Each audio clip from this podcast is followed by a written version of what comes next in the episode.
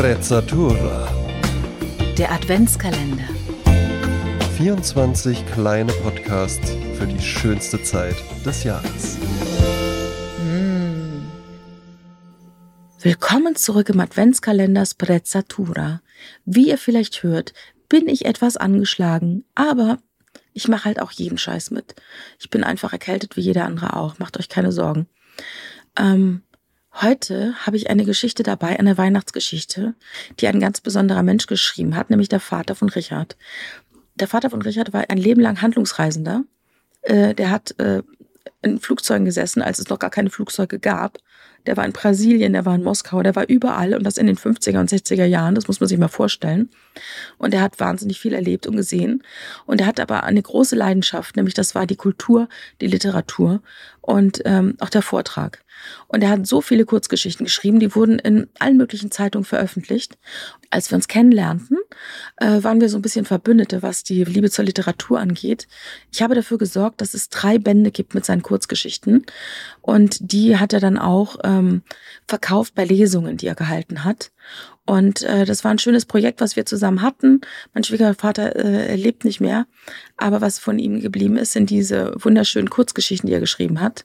Und davon möchte ich heute euch eine vorlesen. Sie heißt Das Wunder der Christnacht. Das Wunder der Christnacht. Ich will euch eine seltsame Geschichte erzählen. Sie beginnt damit, dass der Grandlinger Bauer zur Verwunderung der Dorfbewohner just am 24. Dezember nachmittags trotz der Kälte und des hohen Schnees in Richtung Wirtshaus stapfte, vor der Tür seinen dicken Fellmantel ausschüttelte und eintrat, gerade als der Wirt zuschließen wollte. Nun muss man dazu wissen, dass der Grandlinger seit dem Frühsommer im Dorf als Sonderling gilt. Ihm war im Mai die Frau gestorben und er hatte sich von dem Tag an völlig auf seinen kleinen Hof zurückgezogen. Weder kam er zu Dorffesten noch zum Kartenspielen ins Wirtshaus. Was aber noch schlimmer war und was ihm von allen verübelt wurde, seit dem Seelenamt für seine Frau hatte er nie mehr die Kirche besucht, auch nicht sonntags oder an Feiertagen. Und dies, obwohl er bis dahin als frommer und gottesfürchtiger Mann gegolten hatte. Stumm und ohne die Nachbarn zu grüßen, geschweige denn mit ihnen zu reden, brachte er die Ernte ein und bestellte im Herbst wieder die Felder. Danach hat er auf dem nahen Markt sein Vieh verkauft und schließlich die beiden Knechte ausbezahlt. Seitdem lebte er nun ganz allein auf dem Hof und niemand wusste so recht, wie er sich eigentlich versorgte.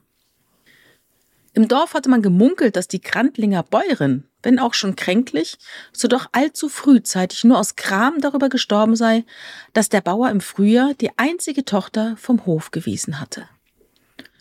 Diese war nämlich einem jungen Studenten aus der Stadt zugetan und hatte ihn gegen den Willen des Vaters dort heimlich geheiratet, weil ein Kind unterwegs war.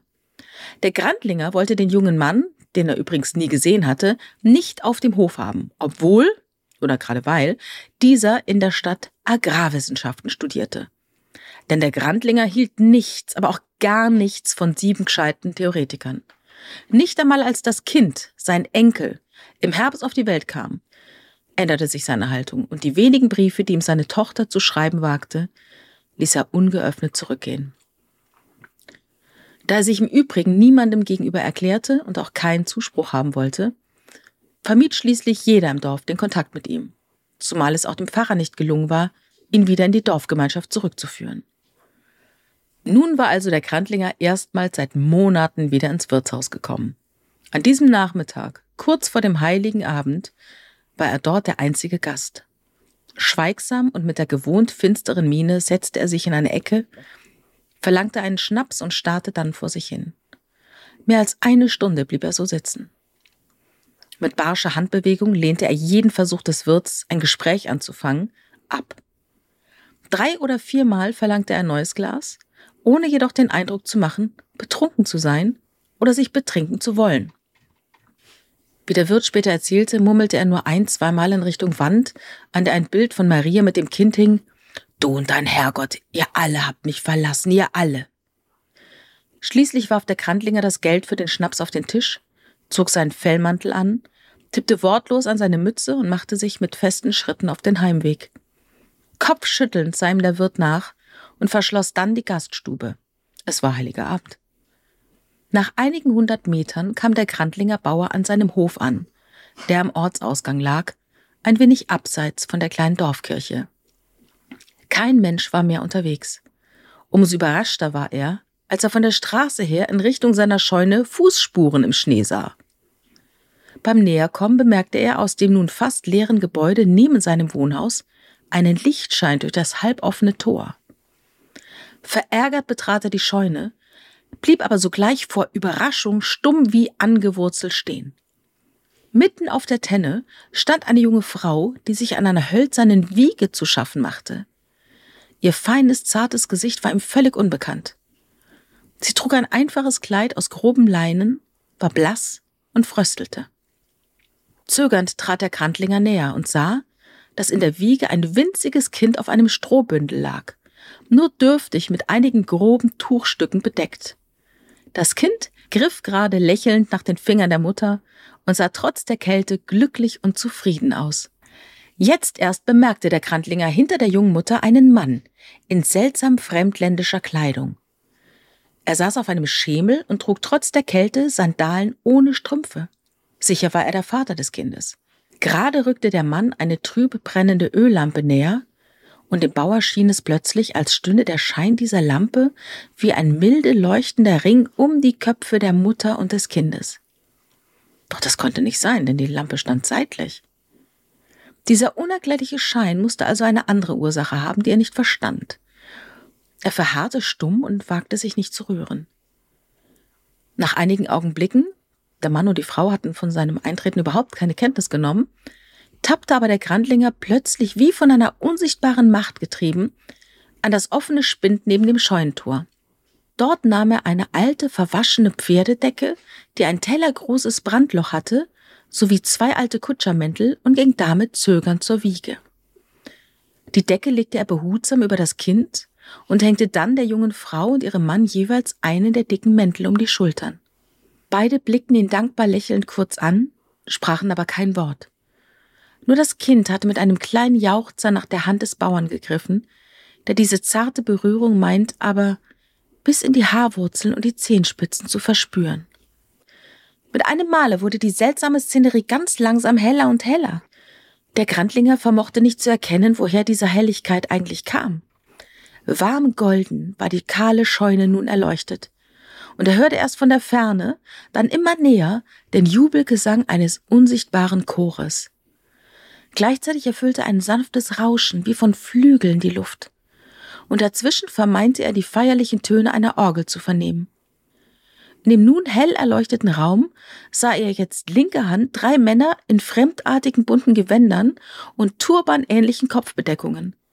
Sie knieten, hielten die Hände gefaltet und schauten das kleine Wesen in der Wiege mit großen Augen an. Jetzt erkannte der Bauer auch den Grund des Rauschens. Viele kleine Engel, so wie sie an der Decke der Dorfkirche gemalt waren, schwebten in der Scheune umher. Dem Grandlinger schien es plötzlich, als ob ein paar von ihnen sanft auf seine Schultern drückten. Mit einem Aufstöhnen sank er in die Knie, beugte den Kopf in Richtung zur Wiege, nahm die Mütze ab und faltete, zum ersten Mal nach all den Monaten, seine zitternden Hände. So fanden ihn nach der Christmette ein paar Dorfbewohner, die beim Nachhausegehen zufällig zur Grandlinger Scheune geblickt hatten. Starr und steif kniete der Bauer am Eingang seiner offenen, leeren Scheune mit verkrampften, festgefalteten Händen, die Augen weit geöffnet. Im ersten Augenblick schien es, als sei er in dieser für niemanden erklärbaren Situation erfroren. Man brachte den leblos Scheinenden eilig ins Haus, legte ihn in wärmenden Decken auf sein Bett, holte rasch den Arzt aus dem Nachbardorf und mit vereinten Kräften gelang es schließlich, ihn noch in der Christnacht zurück ins Leben zu bringen. Am anderen Morgen sah man wieder nach ihm, aber er sagte nichts. Er schüttelte den Kopf, wenn man ihn fragte, ob er Schmerzen habe, und starrte mit offenen Augen an die Stubendecke. Da die Nachbarn nun doch um sein Ende fürchten mussten und man ihn nicht unversöhnt sterben lassen wollte, versuchte man die Tochter herbeizuholen. Glücklicherweise hatte sich der Postbote einmal die Adresse aufgeschrieben. Mit viel Mühe machte man in dem Haus eine Telefonnummer aus und man ließ ihr ausrichten, wie es um den Vater stehe. Sofort setzte sie sich mit ihrem Mann und dem Kind in den nächsten Bus und ein Nachbar holte die drei am Nachmittag von der Haltestelle mit dem Schlitten ab. Als sie in die Stube traten, richtete sich der Grandlinger plötzlich auf und starrte die drei einige Augenblicke stumm an. Alle befürchteten, dass es jetzt wieder einen, vielleicht seinen letzten Wutausbruch geben würde. Doch die Miene des Krantlinger Bauern, durch dessen Körper jetzt ein Zittern ging, wurde zusehends entspannter und weicher. Gut, sagte er langsam. Es ist gut, dass du zurückgekommen bist, Tochter. Dabei schaute er aufmerksam von einem zum anderen.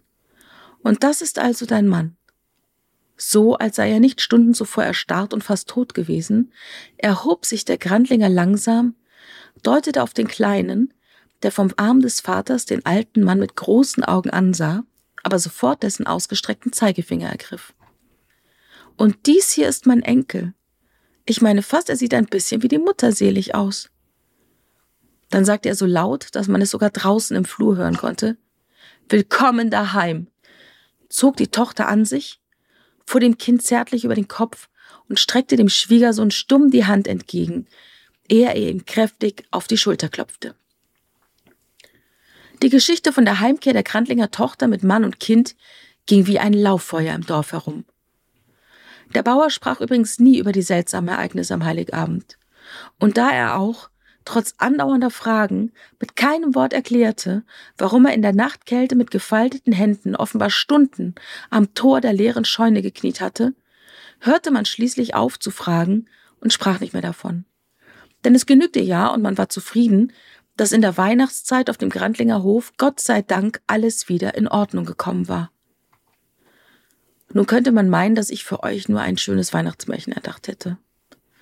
Aber der Grandlinger, liebe Leute, der wusste noch mehr, schwieg jedoch darüber. Denn nur er hatte bemerkt, dass ein Enkel, als er ihn zum ersten Mal in der Stube auf den Arm nahm, in die alte, verwaschene Pferdedecke mit dem tellergroßen Brandloch eingehüllt war. Und in dem Schlitten des Nachbarn, der die drei von der Haltestelle abgeholt und hergebracht hatte, fanden sich zwei alte, dicke Kutschermäntel, von denen niemand wusste, wie sie da hineingekommen waren. Alle sprachen vom Wunder der Christnacht. Aber nur der Krandlinger Bauer wusste wirklich darum. Liebes Brezzetouristas, ich hoffe, ihr hattet äh, ein kleines Weihnachtswunder beim Hören dieser Geschichte und die hat euch genauso gut gefallen wie mir. Ich wünsche euch alles Gute für den Tag. Wir hören uns bald wieder. Ich hoffe, ihr werdet gesund, wenn ihr krank seid. Ich hoffe, äh, es wird euch bald wieder besser gehen, wenn es euch schlecht geht. Wenn es euch gut geht, genießt es und wisset, this too shall pass. Und ähm, alles geht vorbei. Und am Ende hat hoffentlich jeder mal irgendwo ein Wunder erlebt. Ich wünsche euch was. Bis dann.